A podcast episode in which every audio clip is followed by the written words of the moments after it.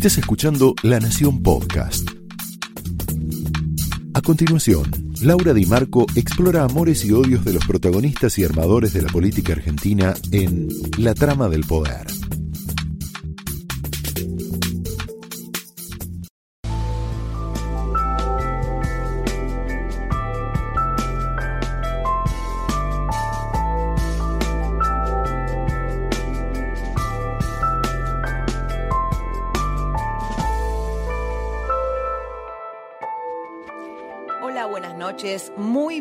Bienvenidos a la trama de esta noche donde tenemos un programón con invitados de lujo y una participación de lujo también, que te lo voy a ir contando en la medida en que vayamos charlando. Que vayamos charlando de la situación de la Argentina, que es delicadísima. Organismos internacionales como el propio Fondo Monetario y Naciones Unidas evalúan que nuestro país es uno de los más dañados económicamente en América Latina por la recesión que generó la pandemia y la cuarentena. Increíblemente, en el medio de esta situación, se desató una interna muy fuerte en el gobierno entre albertistas y cristinistas, admitida por los propios protagonistas cuando hablas con ellos en privado y, por supuesto, negada en público como todas las internas que existen. Esta semana, un albertista que conversa habitualmente con el presidente me decía, la situación es dramática, no hay lugar para agitar la grieta. Esta noche, ¿sabes qué te queremos contar? Te vamos a contar los temas sobre los que hablaron Alberto y Cristina en las tres horas que duró la reunión que tuvieron hace 48 horas, el martes pasado.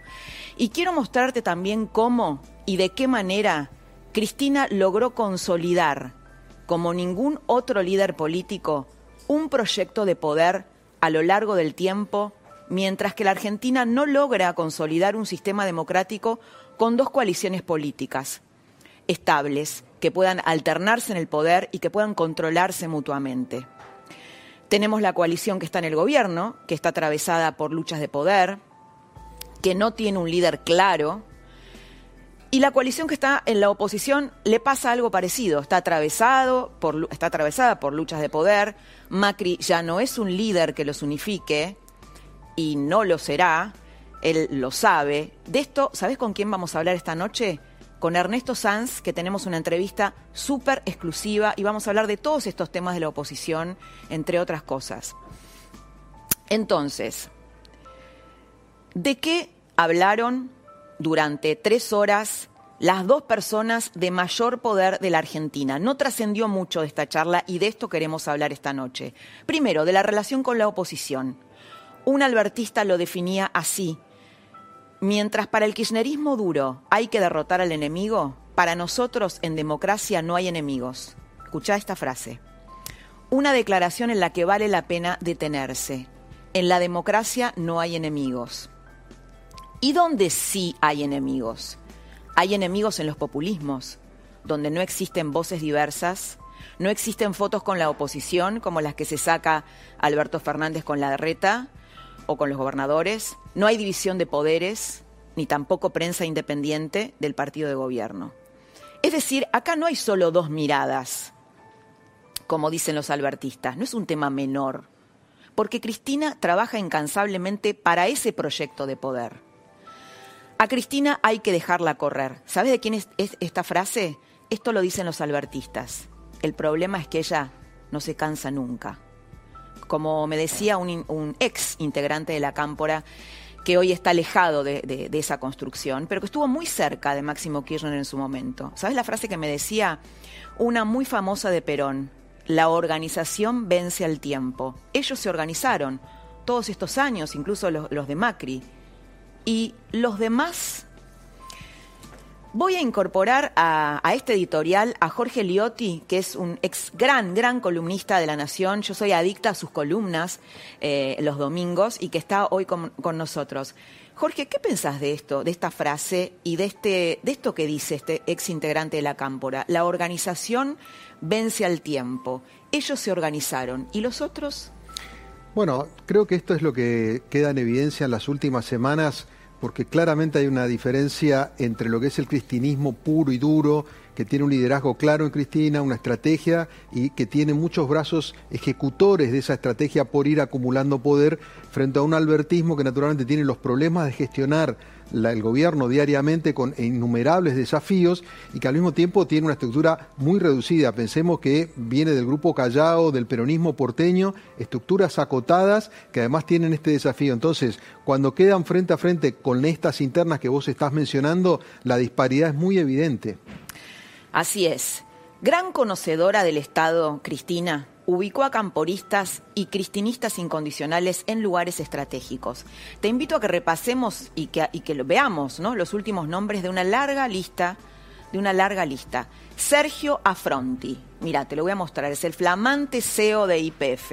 Acá lo tenés a Sergio Afronti, cristinista duro y puro. María Fernanda Raberta. Es la hija de Mario Montoto, el ex líder guerrillero eh, mano derecha Montonero, mano derecha de Firmenich en su momento, hoy es empresario. Eh, tiene la caja del ANSES, una caja de fenomenal plataforma política eh, y obviamente dinero para hacer política. Un duro, Andrés el Cuervo Larroque, volvió un duro, incondicional de Máximo Kirchner. Está como ministro de Desarrollo Social de la provincia de Buenos Aires, también controlando a Kisilov, Vos decís controlando a Kisilov, sí, porque Máximo Kirchner y Kisilov no tienen una buena relación, tienen una relación de celos políticos y personales. Y ahí está el cuervo Larroque, que es, eh, es muy ligado a Máximo. En la estrategia de acumulación de poder de Cristina, no se olvidó de la familia. Al asumir el nuevo gobierno, nombró, escucha bien, al frente de la DGI a la ex cuñada de Máximo, Virginia García, que está por ahí. Virginia García, y nombró a su ex yerno, Camilo Vaca Narvaja, al lado de Alberto Fernández, es la expareja de Florencia Kirchner. Y Luana Volnovich era la pareja de Máximo Kirchner cuando le dieron la caja del PAMI. Hoy en la cámpora dicen, bueno, no se sabe si, si siguen siendo una pareja, pero sí lo eran cuando le dieron la caja del PAMI. Eh, eh, el filósofo francés Michel Foucault escribía o describía el ejercicio del poder como el efecto de conjunto de las posiciones estratégicas. Es justamente esa operatoria, ese, ese mecanismo que está haciendo Cristina eh, dentro del gobierno de Alberto Fernández. Te cuento otros puntos de la charla entre Alberto y Cristina. Otro de los puntos fue el conflicto desatado por la liberación de presos, fogoneada por el kirchnerismo, y de la provocadora jugada de Horacio Pietragala, el camporista secretario de Derechos Humanos, que pidió por la liberación de Ricardo Jaime y de Martín Báez. Cristina tuvo una mala noticia esta semana, porque en este plano, ¿no? Porque la Corte bonaerense prepara un fallo por el cual podrían volver a la cárcel varios de los presos que ellos liberaron. ¿no? Y de hecho hubo un cacerolazo importante por ese tema. En la reunión privada, y esto es un punto muy importante, entre Alberto y Cristina, se habló de los cuestionamientos que Cristina tiene hacia figuras del gabinete albertista. Está haciendo una presión muy, muy fuerte para desplazar a Marcela Lozardo, ministra de Justicia, alter ego absoluto de Alberto Fernández, y reemplazarla por quién? Por uno de sus leales. ¿Cómo ves esto, Jorge? Estos cuestionamientos, hay varios ministros en la mira de la cámpore del kirchnerismo. Bueno, hay figuras que para Alberto Fernández son intocables. Vos mencionás a Lozardo, fue socia de Alberto Fernández en el estudio abogados. También se había hablado de Santiago Cafiero, que se había mencionado que pidió la cabeza. Son figuras que representan a Alberto Fernández. Si piden esa cabeza, es como eh, acortar la gestión de Alberto Fernández definitivamente. Yo creo que hay un disgusto de Cristina con varias figuras del gabinete y probablemente haya algún recambio cuando pase el tema de la pandemia, pero no esos nombres que están mencionando. Disgusto de Cristina con miembros del gabinete. Obviamente que la presión sobre Lozardo eh, tiene un objetivo claro, que es lo que quiere, poner un leal y avanzar en su proyecto de impunidad. Otro de los cuestionados es, anota esto, Daniel Arroyo, aprovechando el escándalo de los sobreprecios, que obviamente el ministro es responsable, o sea, tuvo responsabilidad en ese error de los alimentos, Tal como pasó con Banoli, con el Viernes Negro de los Jubilados, que después lo echaron y pusieron a una camporista, Cristina lo está empujando porque quiere ese lugar, quiere esa caja para uno de los propios. Más allá, como te decía, de los errores de Arroyo. Y el otro, como decía recién Liotti, Santiago Cafiero, jefe de gabinete, que es un cuadro joven que no es camporista, lo cual es un pecado capital para el imaginario cristinista, es sospechoso. En lo único que sí estuvieron de acuerdo y se habló en esa reunión es en la reestructuración de la deuda diseñada por el ministro Guzmán, al que Cristina cuenta como tropa propia. Guzmán es tropa propia, por eso no lo cuestiona. Obtuvo esta semana el presidente Alberto Fernández un apoyo muy, muy grande, fenomenal de empresarios, sindicalistas, incluso académicos a nivel internacional sobre la oferta argentina a los bonistas con títulos de deuda bajo legislación extranjera. Mañana es el día D, ten en cuenta esto. Mañana sabemos, sabremos cuán exitosa fue la estrategia argentina y cuántos bonistas aceptarán el canje. De esto vamos a hablar con, con Suchovicki, con Claudio Suchovicki. Vamos a escuchar cómo lo decía Alberto Fernández. ¿Existe el albertismo? No. No. Existe el frente todismo. Yo, yo quiero aclarar que yo detesto los personalismos. Yo creo que los personalismos en política no nos dejaron buenos resultados. Y siento que por primera vez pudimos hacer un frente donde todos estemos integrados, donde todos tenemos representación y donde todos podemos trabajar juntos. Y yo quisiera eso. Yo, yo creo en la política y creo también en los partidos políticos. Me reivindico como peronista, soy, el peronismo es parte de un frente que se llama Frente de Todos, y yo soy peronista y frente todista. Punto. No, no, no, me, no me paro detrás de ningún ismo. La pregunta que nos hacemos es quién es el líder del frente todismo, ¿no? Alberto Fernández lidera, lidera Massa o Massa tiene su juego propio. ¿Lidera el camporismo? O, el, o como dice Oscar Parrilli, eh, Cristina nos eh, conduce y Alberto nos gobierna. ¿Quién es el líder del Frente Todismo, Jorge? ¿Tiene un líder claro? No, no, esa es una pregunta que evoluciona todo el tiempo, que no quedó saldada en ninguna instancia y que todo el tiempo vuelve porque justamente es una articulación que sirvió para ganar la elección, pero que nunca se organizó claramente para ver cómo iba a ser el gobierno. Y de hecho, parte de los problemas que vos mencionás en los distintos ministerios tiene que ver con que han puesto un representante en distintos niveles y comparte una estructura que es muy compleja a llevar adelante. Yo te diría que hasta ahora han logrado convivir, todavía no está claro quién lidera o quién se va a quedar con el liderazgo del espacio, ¿no?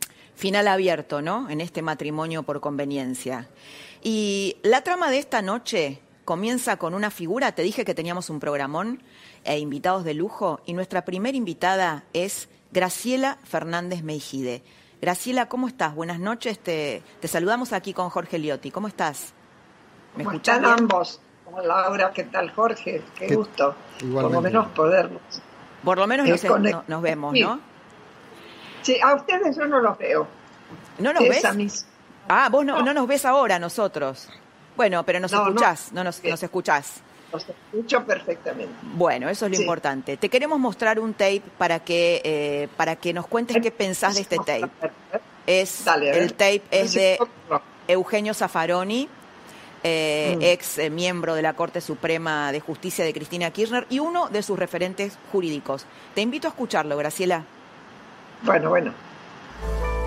Creo que los egresos son insuficientes, las cárceles siguen estando superpobladas y eh, por consiguiente eh, el número de egresos que hay no alcanza para resolver el problema sanitario, eh, la bomba de la bomba virósica que es este, que son las cárceles superpobladas. Ese es el grave problema. Esta es una voz potente del kirchnerismo. ¿Qué pensás? Sí, pero esa voz potente del kirchnerismo mientras el kirchnerismo gobernó, no puso cárceles nuevas. Y las cárceles, desgraciadamente, fueron aumentando en cantidad de presos y no fueron mejorando en años la calidad del tratamiento de los presos. Se supone que una cárcel es un lugar donde alguien va para resocializarse. Es decir, alguien que se desconectó a través de un delito, una infracción, algo que está castigado con la sociedad, para que se vuelva a conectar, sobre todo si es joven. La mayor parte de las cárceles de, los presos son muy jóvenes. Y, las cárceles desde hace años, que Zaffaroni no se rasgue ahora las vestiduras, porque esto viene desde hace mucho, eh, no son un lugar para eso. Ahora bien, ¿qué pasó ahora? Ahora apareció en esto que ustedes relataban del acuerdo frente todista, para el link, eh, qué sé yo, este neologismo, eh, nadie imaginó la aparición del cisne negro, que en este caso fue la pandemia. La pandemia terminó ayudando a Alberto Fernández porque lo puso a ejecutar, y lo hizo bien, la parte de prevención de la, de la extensión del virus. Hay dos puntos neurálgicos para mí y que creo que el gobierno los tiene bien a la vista. Una son las cárceles, con sus amontonamientos precisamente. El otro es el gran conurbano y las villas en la de Buenos Aires. ¿Por qué? Y porque ahí desgraciadamente la gente no puede hacer aislamiento y no lo puede hacer primero por una situación de hábitat y segundo porque rápidamente tienen que salir a trabajar, porque si no, no comen. Por muchas cajas que preparen, todos somos uno y está bien que lo hagan y que es por mucho eh, apoyo social y 10 mil pesos que se den aquí o allá o qué sé yo qué, eh, no llega porque hay un momento en que alguien dice, bueno, ya no tengo un peso para comprar estos videos que me voy a comer ahora. Ahora, eh, Graciela, em, ah, con el tema de cárceles, Alberto Fernández, que venía, como vos decías recién, ganando mucha legitimidad, aceptación de la gente, y, está, de hecho sigue muy alto en las encuestas, el tema de la liberación de presos le, eh, le, bajó un poco, hay una tendencia eh, hacia la baja en esa imagen. ¿Cristina es la peor enemiga de Alberto Fernández? En ciertos modos sí, en cierto modo, era la amiga que lo llevó a un lugar que él nunca soñó. Cuando vos decís nunca tuvo liderazgo, ni territorio propio, ni fuerza propia, es tal cual.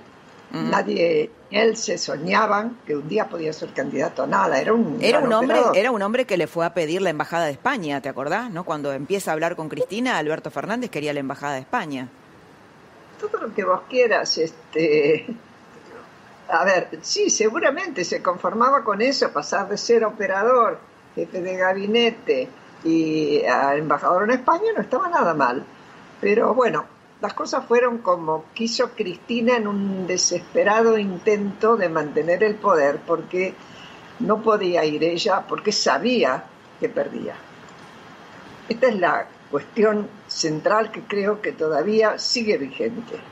Porque es cierto que subió la imagen de, esto que voy a decir obviamente es puro análisis mío, ¿no? Así como subió la imagen de Alberto Fernández y decayó un poco por el tema de los presos y este, sobre todo porque toca el tema seguridad, al mismo tiempo uno no puede pensar en populismo salvaje como es el kirchnerismo sin caja. Y por mucho que ocupen ANSES y que quieran la FIP y que vayan a seguir extendiéndose, seguramente con la caja provincial eh, de jubilaciones de la provincia de Buenos Aires, etcétera, ese dinero de, de impresión de la maquinita. Hoy todavía no se nota y al contrario, permite comprar a los pobres que empiecen a empezar a vender, va a haber algún dinero circulando pero ¿en cuánto tiempo eso empieza a golpear en más inflación. Graciela, eh, em, sí, no, obviamente que está la pandemia económica, ¿no? Pero quería preguntarte sobre, entre los presos liberados se liberó a el ex médico de la ESMA, a Capdevila. ¿Cómo tomaste eso? ¿Cómo, cómo lo procesaste? Es una, lo procesé como todo, Laura. Yo ya a esta altura del partido eh, sé que hay delitos graves. Y con los delitos son graves, son graves. Se hayan cometido en el pasado o ahora. Es lo mismo. cuando se libera indiscriminadamente, es exactamente igual que ocurrió de lo que ocurrió cuando asumió Cámpora, que sin darle tiempo siquiera a hacer una ley de amnistía donde podían elegir quiénes salían, abrieron las cárceles y salieron, todos salieron los presos políticos, que algunos de ellos habían cometido delitos graves, y salieron también ladrones vulgares. Yo me acuerdo el autor de la novela Papillón, un francés que era un, un estafador y que después escribió su novela y salió en aquella época. Ahora, las cosas ocurren una vez como tragedia, la otra como farsa. Esta vuelta, ¿a quién terminan echándole la culpa, Laura? Jorge. A los jueces. A los jueces. Sabiendo que además el kirchnerismo tiene una concepción de sometimiento al Poder Judicial, ¿no? Del Poder Judicial. Sometimiento o comodidad de los jueces. Hay jueces que se someten porque sacan ventaja. El juez que se somete porque saca ventaja. Y no todos se someten. Hay una jueza, Márquez de Quilmes, impecable en su denuncia de lo que estaba ocurriendo. Eso es otro. Y la Corte de la provincia ahora ha votado de otra manera. Es decir, eh, no es tan sencillo repetir las historias porque los momentos históricos no son los mismos. Eh, Graciela, lo, vamos a invitar a Jorge Liotti a que te haga una pregunta. Sí, Graciela, ¿cómo estás? Eh, Bien. Te quería preguntar si para vos está claro cuál es el rol de Alberto Fernández en la relación con el tema judicial, con la cuestión de las cárceles y en general porque daría la impresión que es el punto más conflictivo en lo que hace la relación con Cristina Kirchner, porque paga un costo como por el tema de las cárceles, pero al mismo tiempo parecería cada vez que él sale eh, tratar de embanderarse con una causa que tiene que ver con la reforma judicial, con identificar ciertos jueces. ¿Para vos es un tema propio que él lo siente, que es un compromiso con Cristina? ¿Cómo lo ves en este plano puntualmente? Yo creo que su instalación en el lugar político donde se lo colocó, supuso un compromiso. Para mí ese compromiso era la impunidad de los corruptos, sobre todo de la familia Kirchner. Creo que a Cristina Fernández de Kirchner le importa bien poco el resto de los que están presos, de hecho en su momento nunca hizo nada por ellos, sí le importa ella, su hijo y su hija. Y me parece que eh, Alberto Fernández, convencido o no, porque esta es otra historia, tomó ese compromiso. Al mismo tiempo, cuando empieza su discurso en la presentación en, el Congreso, habla de una reforma de la justicia que bastante gente aplaudió, un poco desconfiado, como diciendo, bueno, a ver, ¿qué reforma es? Eh? Comodoro Pi necesitaría una reforma, el preocupado, donde están todos los jueces federales, sí necesitaría. Bueno, ¿qué tipo de reforma? De eso no se volvió a hablar nunca más. Porque sí, fue muy jugado, Graciela, eso, ¿no? Porque él habló de las cloacas de la política, de desconectar la justicia de los servicios de inteligencia. Fue muy jugado. Ahora, son nada, pero no pasó nada además, porque tampoco tuvo curso el gesto de presentarse con gente de la oposición. En, en un movimiento fue para la foto. Después no más nada. Después ni congreso tuvimos, hasta el día de hoy. Te quiero mostrar, Graciela, un, un tape de eh, Juan Grabois, en donde habla de un tema que tiene o ha tenido que ver con vos porque has sido ministra de Desarrollo durante la Alianza, y te quiero mostrar lo que dice, que, escuchemos juntas, juntos lo que dice. Ahora lo roban y no hacen, en este momento, digamos, eh, eh, digamos, ya con, por lo menos en el tema de alimentos. O sea, el problema es cuando vos no podés resolver los problemas de la realidad de manera eficiente y con la severidad que requieren. Y eso no es culpa ni de Arroyo, ni de Alberto, ni de Macri, ni de Cristina, es culpa de toda esta sociedad. ¿Qué pensás, Graciela, de esto? Él dice, ¿escuchaste lo que decía? Sí, es culpa de prácticamente de la sociedad, de todos. Sí, a ver.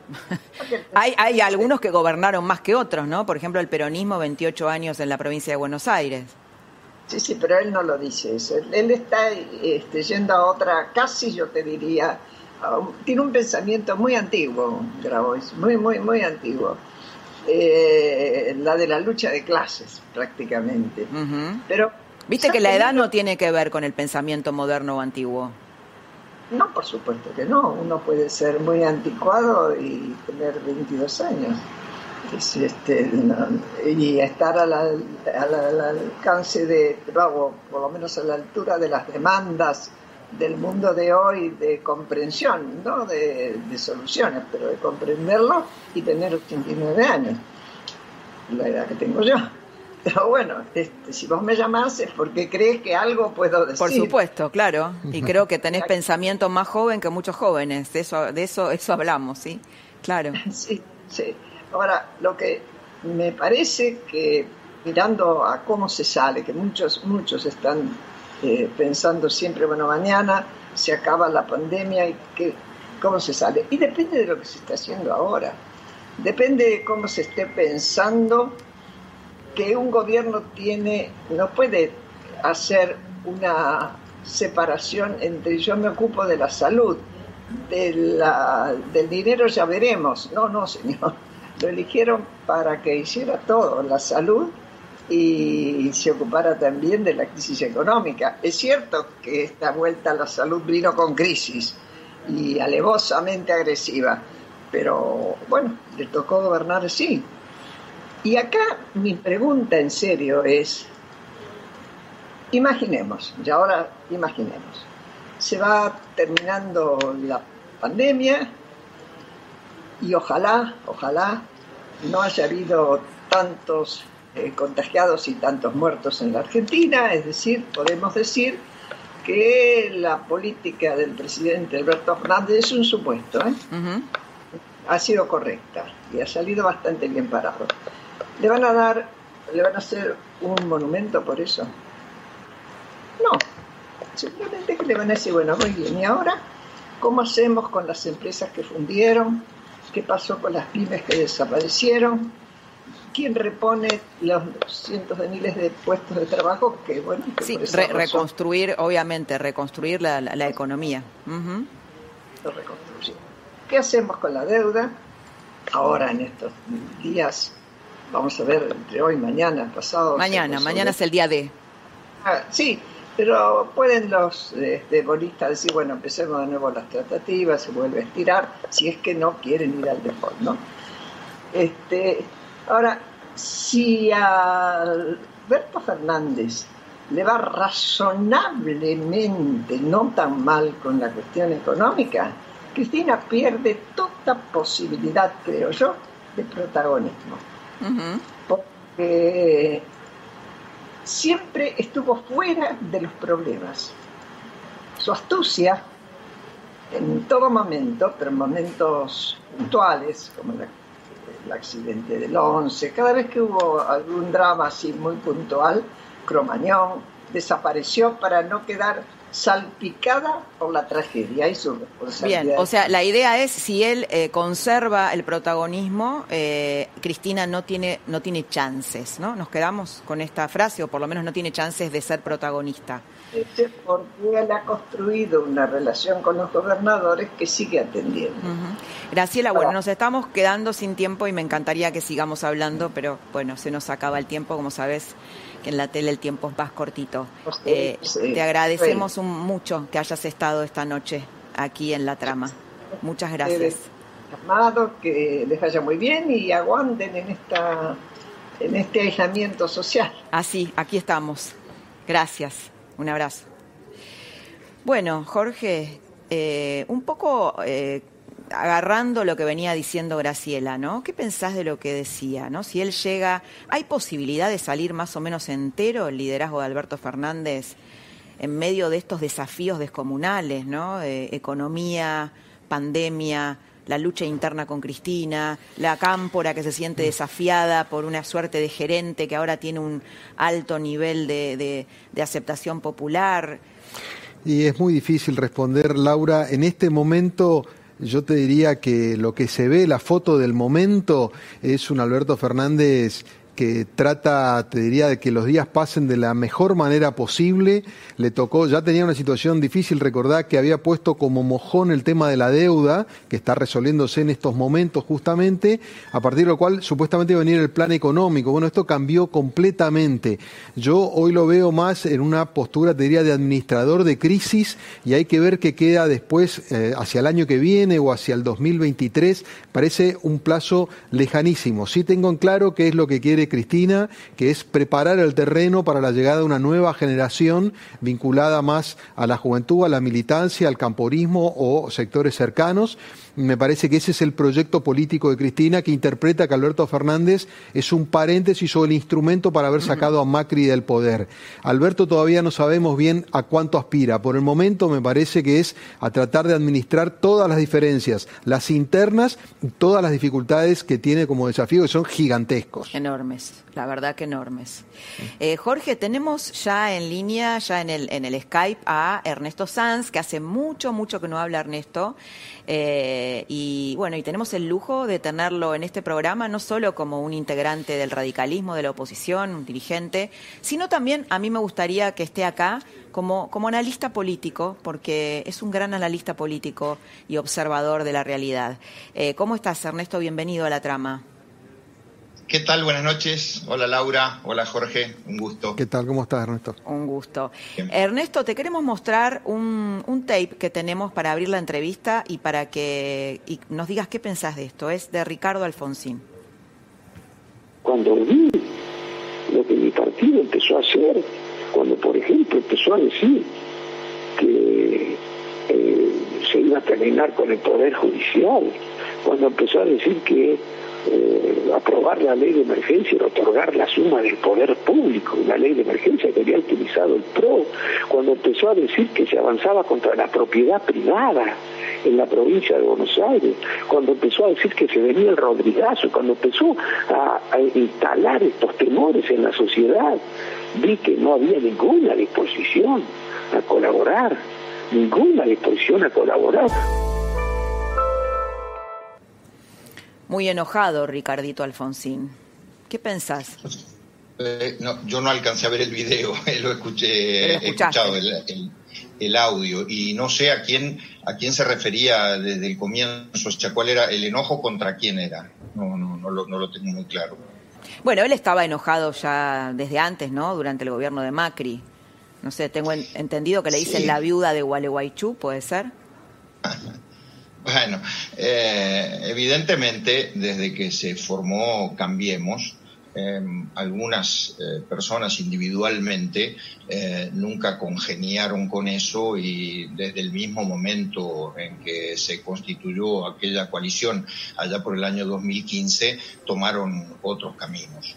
En algún momento lo hicieron calladamente, ahora lo están haciendo un poco eh, más, haciendo más conocida su voz, pero bueno, es lo que es lo, es lo que pasa siempre, es decir, hoy en la Argentina eh, el conformar una coalición, y te estoy hablando de Juntos por el Cambio, que antes era Cambiemos, como la coalición del Frente para Todos, eh, es estar en permanente discusión, en permanente debate, eh, porque además son coaliciones que todavía no pasan el terreno de la transición, uh -huh. las dos, las dos. Sí, sí, sí. En, en, en, en, algún momento eh, yo he defendido eh, una, una, posición que, que, parece bastante rara, de que eh, entre todos los males que hoy tiene la Argentina hay una cosa muy buena.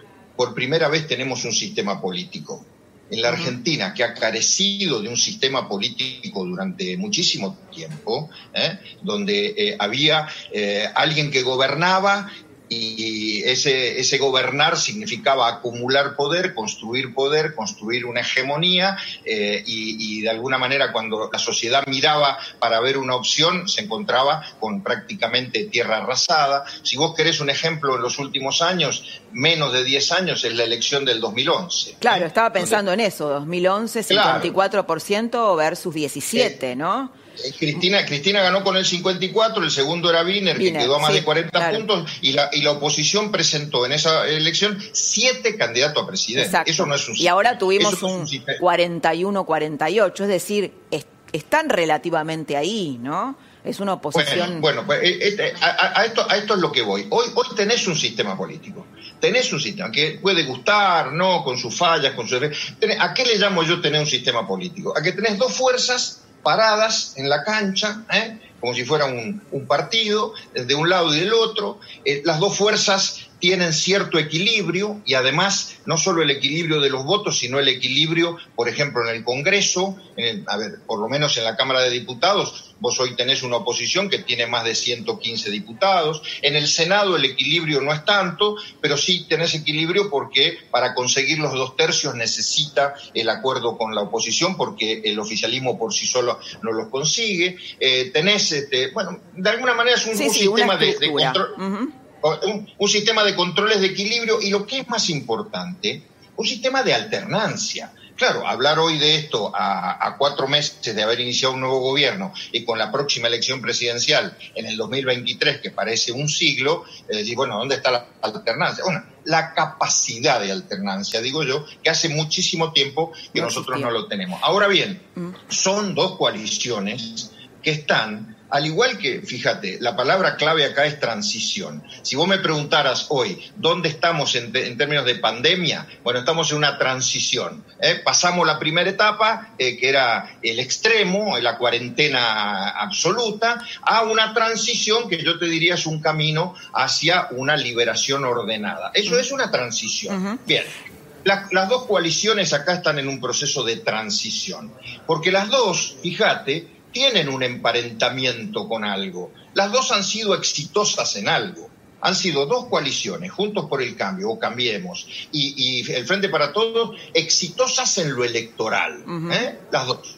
Eh, Cambiemos lo fue en el 2015, eh, el Frente para Todos en 2019. Ahora bien, el ser exitosas en lo electoral te da chapa, te da patente para ser exitosas en el gobierno. Son dos cosas distintas, no. Una cosa es una coalición electoral y otra es una coalición de gobierno. Pero te quiero preguntar, Ernesto, una definición que hace el presidente Alberto Fernández, la hizo esta semana, pero lo hizo varias veces. Cuando él dice, está la oposición que gobierna, y esa es cuidadosa, y la otra que escribe en Twitter que se dedica a comentar en Twitter. Obviamente esa frase va dirigida al macrismo duro, a, bueno, supongo que a Patricia Bullrich y a otro, al propio Macri tal vez. ¿Qué, qué pensás? ¿Hay dos oposiciones? ¿Hay dos oposiciones?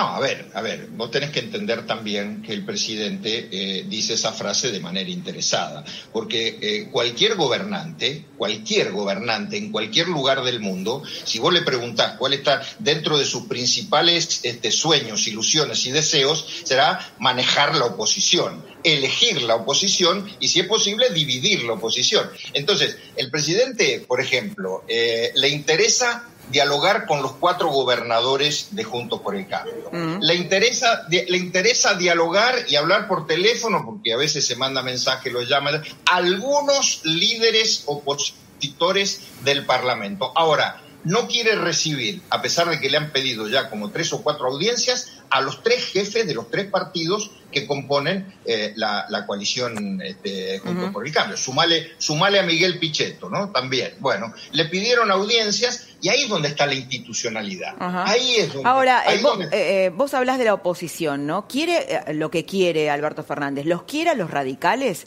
¿Quiere cooptar a los radicales como sucedió durante el kirchnerismo, donde Alberto Fernández fue el ideólogo de la transversalidad? Digo, ¿puede haber un nuevo Cobos?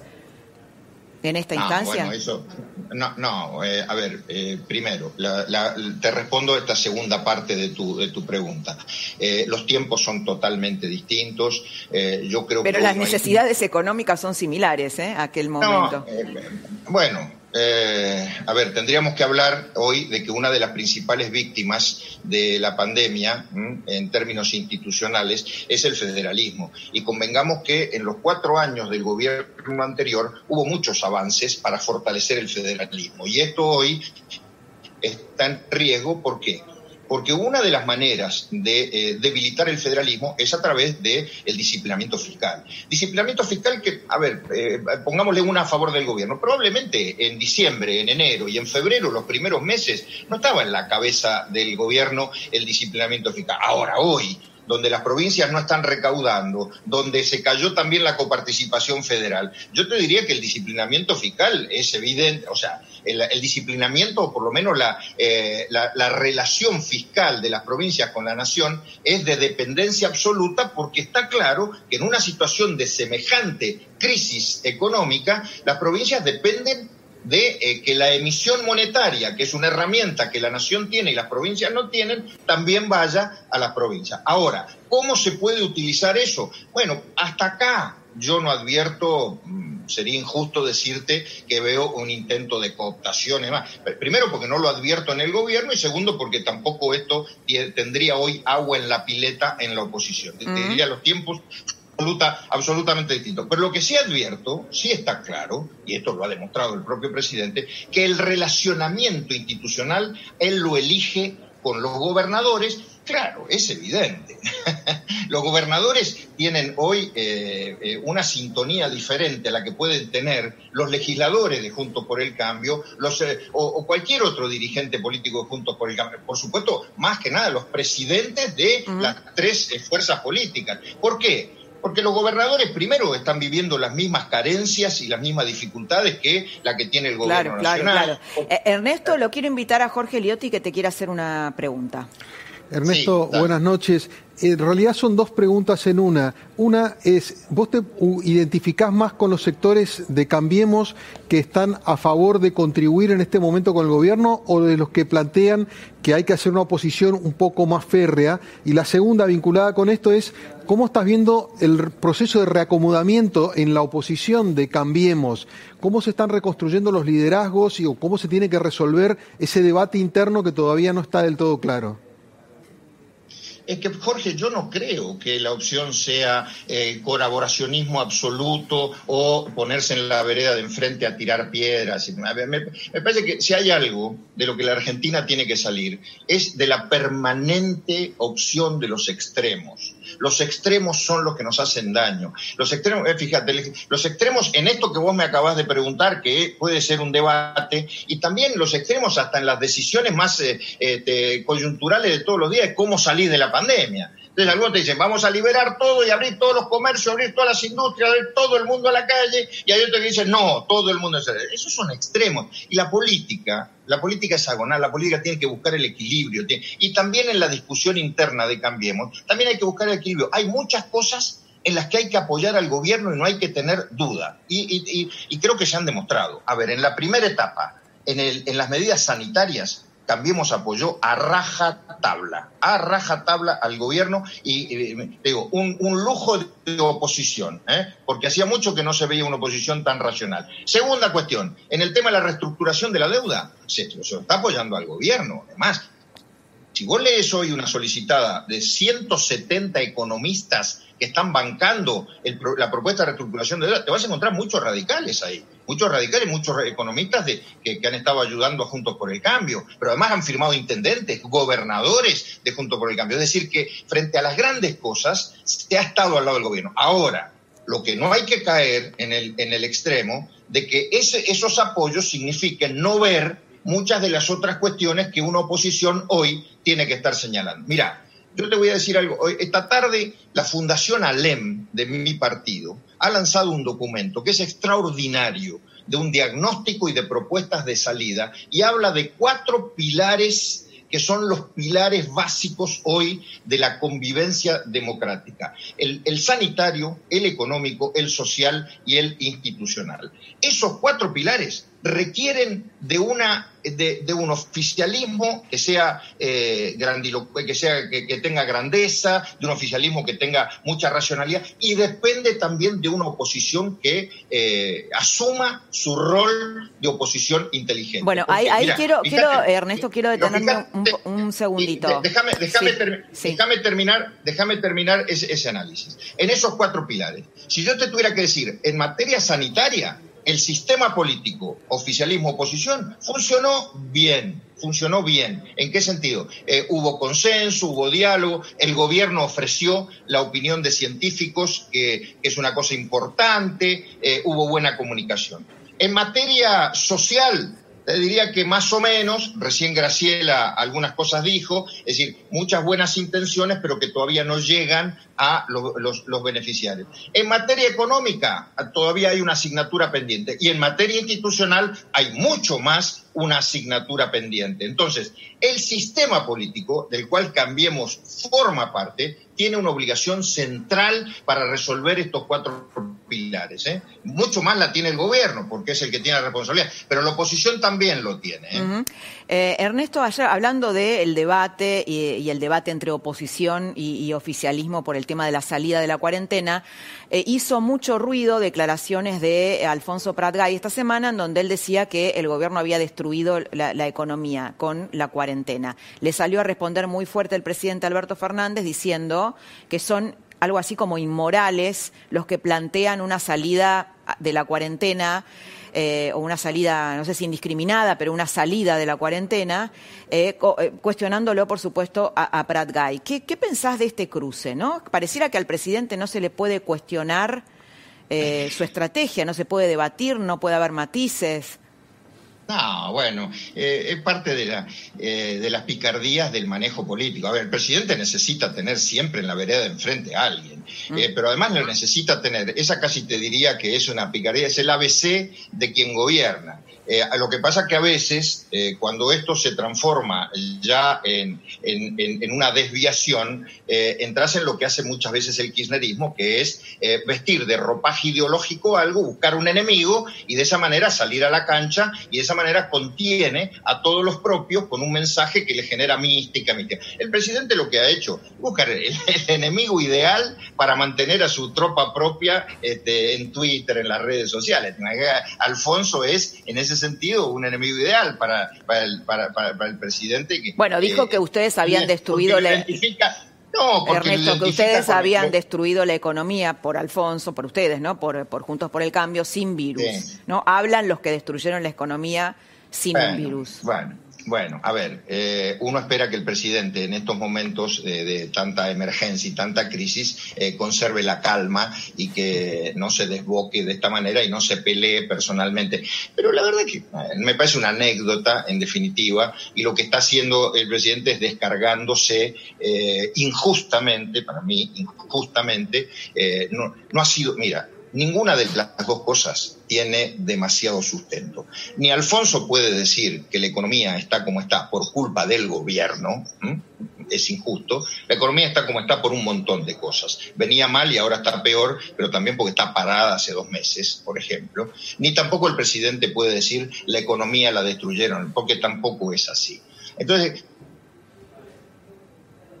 pero se nos fue un poquito el sonido de un debate, de agravios y de idas y vueltas, y yo te digo y yo te contesto y demás, estamos complicados.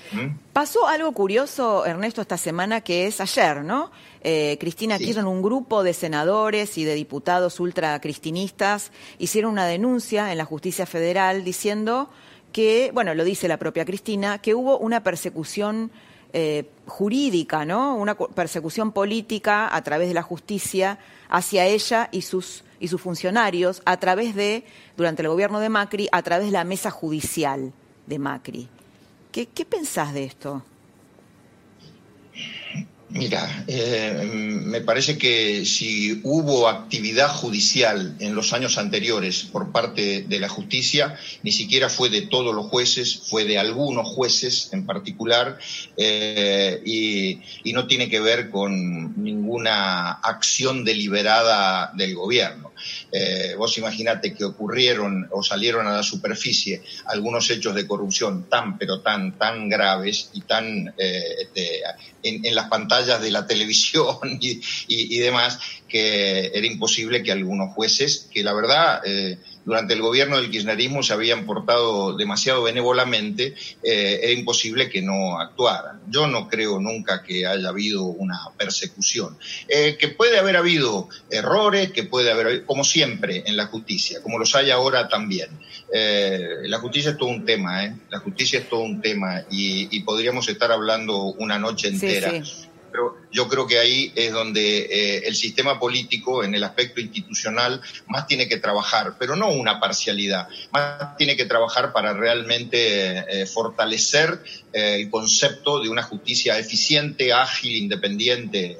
Pero bueno, hay mucho, Laura, eh, debo decirte que hay también en estas épocas eh, mucha hojarasca en el debate, un, debate, un debate muy, eh, a mi juicio, demasiado mm, pesado para la realidad que estamos viviendo, que merecería que toda la dirigencia política se ocupara más de estas consecuencias que, son muy graves para la, población. Ernesto, bueno, ¿vas a volver a la política en algún momento? Y esta es la última por mi parte. En la política siempre estoy, lo que, no, lo que no voy a volver a la función pública. ¿Seguro? Pero en la política, en la política estoy al lado de mis amigos, ayudando, al lado de mi partido. Esto que te conté hoy de la Fundación ALEM, que ha hecho un documento extraordinario, este, también eh, me, siento muy orgulloso de eso. Eh, hay muchos amigos míos que cumplen funciones en todos lados y que a veces me piden ayuda. Estás de coach, de coach de, dirigente, ¿no? no, sé, no, sé, pero, pero me siento muy cómodo y, voy a estar siempre ayudando a mi partido, que es lo que Ernesto, muchas gracias por haber estado. Sabemos que no, no querés salir, te, tuvimos que convencer muchísimo para que estés aquí esta noche y te agradezco mucho que hayas estado. Buenas noches. No, gracias a vos. Eh. Gracias, Jorge. Un, gusto grande. Eh. Buenas noches. Vamos, vamos a un cortecito muy chiquitito y volvemos para las conclusiones con Jorge Liotti y Claudio Suchovicki.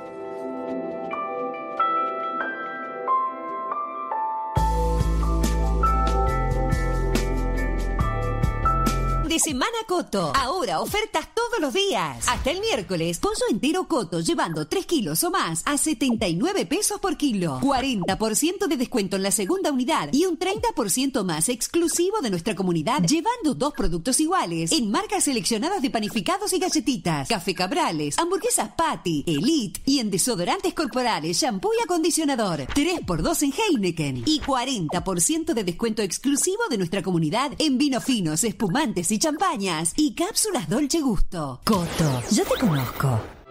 En Divalito cumplimos 60 años dedicados al confort. Por eso desde siempre creamos productos con la última tecnología. Porque si hay algo que queremos es que disfrutes al máximo el placer de estar en casa. Compra online en divanlito.com. Invertir en Superfondos de Santander es tu mejor manera de ahorrar. Llama al 011-4341-3050 y charla con un especialista, seas o no cliente. Invertir es simple. Más información en santander.com.ar. Queremos ayudarte. Nuestras manos dan seguridad, trabajan, ayudan. En nuestras manos está la protección. Lavándolas nos cuidamos entre todos. Rexona antibacterial. Elimina el 99,9% de las bacterias. Rexona no te abandona. Al final del día, ellos siempre encuentran algo para sacarte una sonrisa. Información. Algo no salió bien. Noticias del mundo. Y el mejor equipo. Acá estamos de living a living. Lo que el día se llevó. En La Nación Más. Periodismo de calidad. Carrefour es gigante. Hasta el lunes, 80% de descuento en la segunda unidad en marcas elegidas. Con mi Carrefour, 3x2 en marcas elegidas. Además, pollo a 82 pesos con 90 el kilo. Y mucho más en carrefour.com.ar. Con Naranja podés gestionar tu cuenta y pagar tu resumen por medios online sin moverte de tu casa. Es muy fácil. Conoce el paso a paso en nuestras redes. También, para cuidarnos entre todos, atendemos solo con turno en nuestras sucursales. Más información en naranja.com.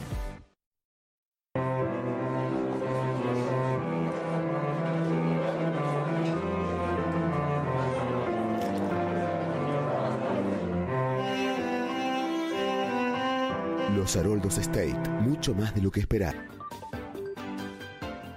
Eleonora Cole conduce PM, de lunes a viernes. De 16 a 18, acá, por La Nación Más. No te lo pierdas, en La Nación Más.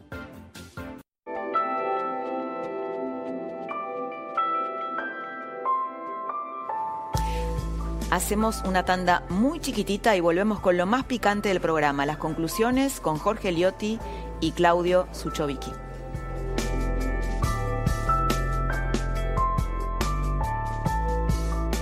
comprar de manera segura con los mejores beneficios.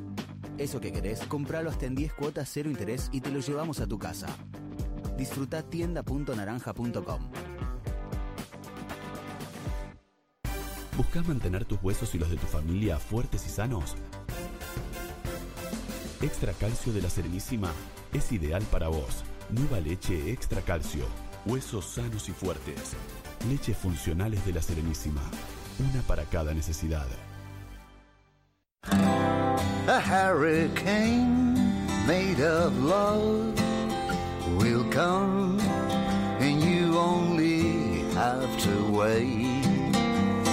Thousands and thousands of beautiful flowers, they will color the world, hug again after the hurricane. After the hurricane. Walmart y Chango Más queremos acompañarte hoy más que nunca. Por eso, ahora podés contar con nuestra semana de ofertas. Las ofertas del fin de todos los días. Hasta el miércoles 13 de mayo, 3x2 en galletitas, cervezas y más. 35% en congelados, perfumería y limpieza. Además, 25% en gaseosas seleccionadas y Quilmes Clásica. En Walmart y Chango Más estamos 100% comprometidos para que a las familias argentinas no les falte nada.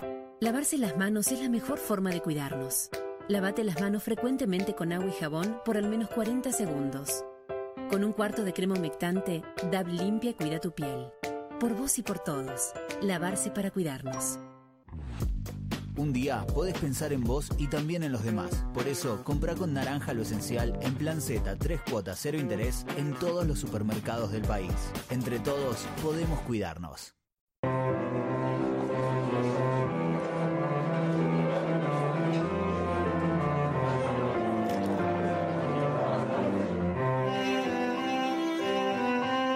Los Haroldos State, mucho más de lo que.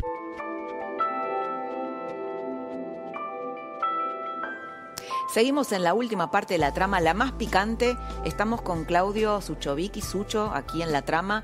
Eh, y queremos preguntarte, Claudio, mañana es el día de, el día donde nos, nos vamos a enterar si, eh, si la oferta de la Argentina es aceptada. Contanos fácil qué significa y cómo puede repercutir eso en nosotros. A ver, algo sabemos. Eh, la palabra clave es si Argentina va a negociar o va a defaultear. Y son dos universos completamente distintos. Si va a negociar, deja una ventana abierta para el sector privado. Es muy relevante, pero muy relevante. El tema del default no es por el Estado, porque el Estado ya no consigue crédito, pero se le va a cortar el crédito a las empresas privadas también.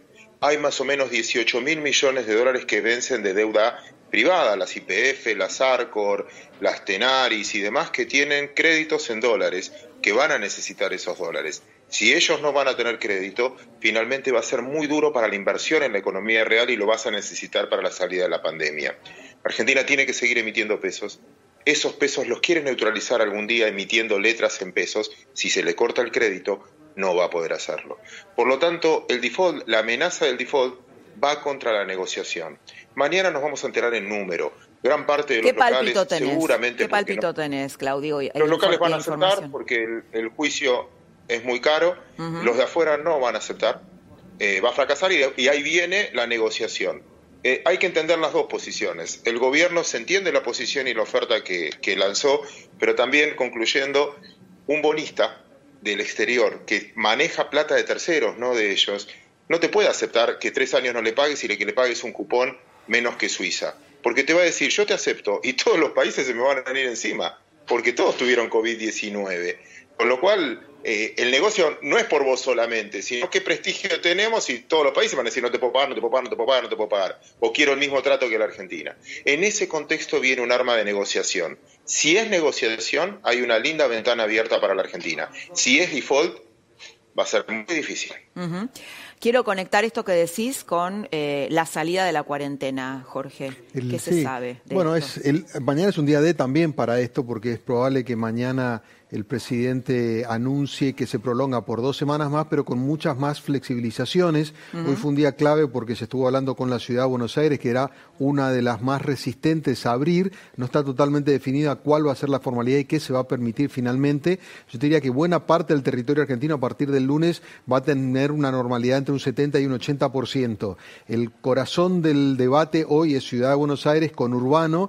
Esto es lo que se está terminando de negociar. Se supone que mañana a la tardecita, noche, vendría el anuncio y la formalización de cómo van a ser las próximas semanas. Yo creo que es momento bisagra, es el desafío de cómo se empieza a salir en serio de este problema de la cuarentena. ¿Y qué actividades quedan exceptuadas, no? ¿Qué bueno, otras actividades? ¿Qué actividades y en qué lugares? Porque va...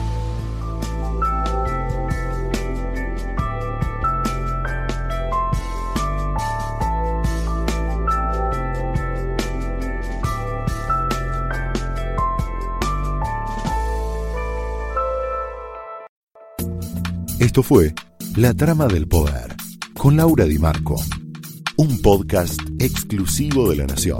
Escucha todos los programas de La Nación Podcast en www.lanacion.com.ar. Suscríbete para no perderte ningún episodio. Estamos en Spotify, Apple Podcast, Google Podcast y en tu reproductor de podcast favorito. Seguí escuchando La Nación Podcast.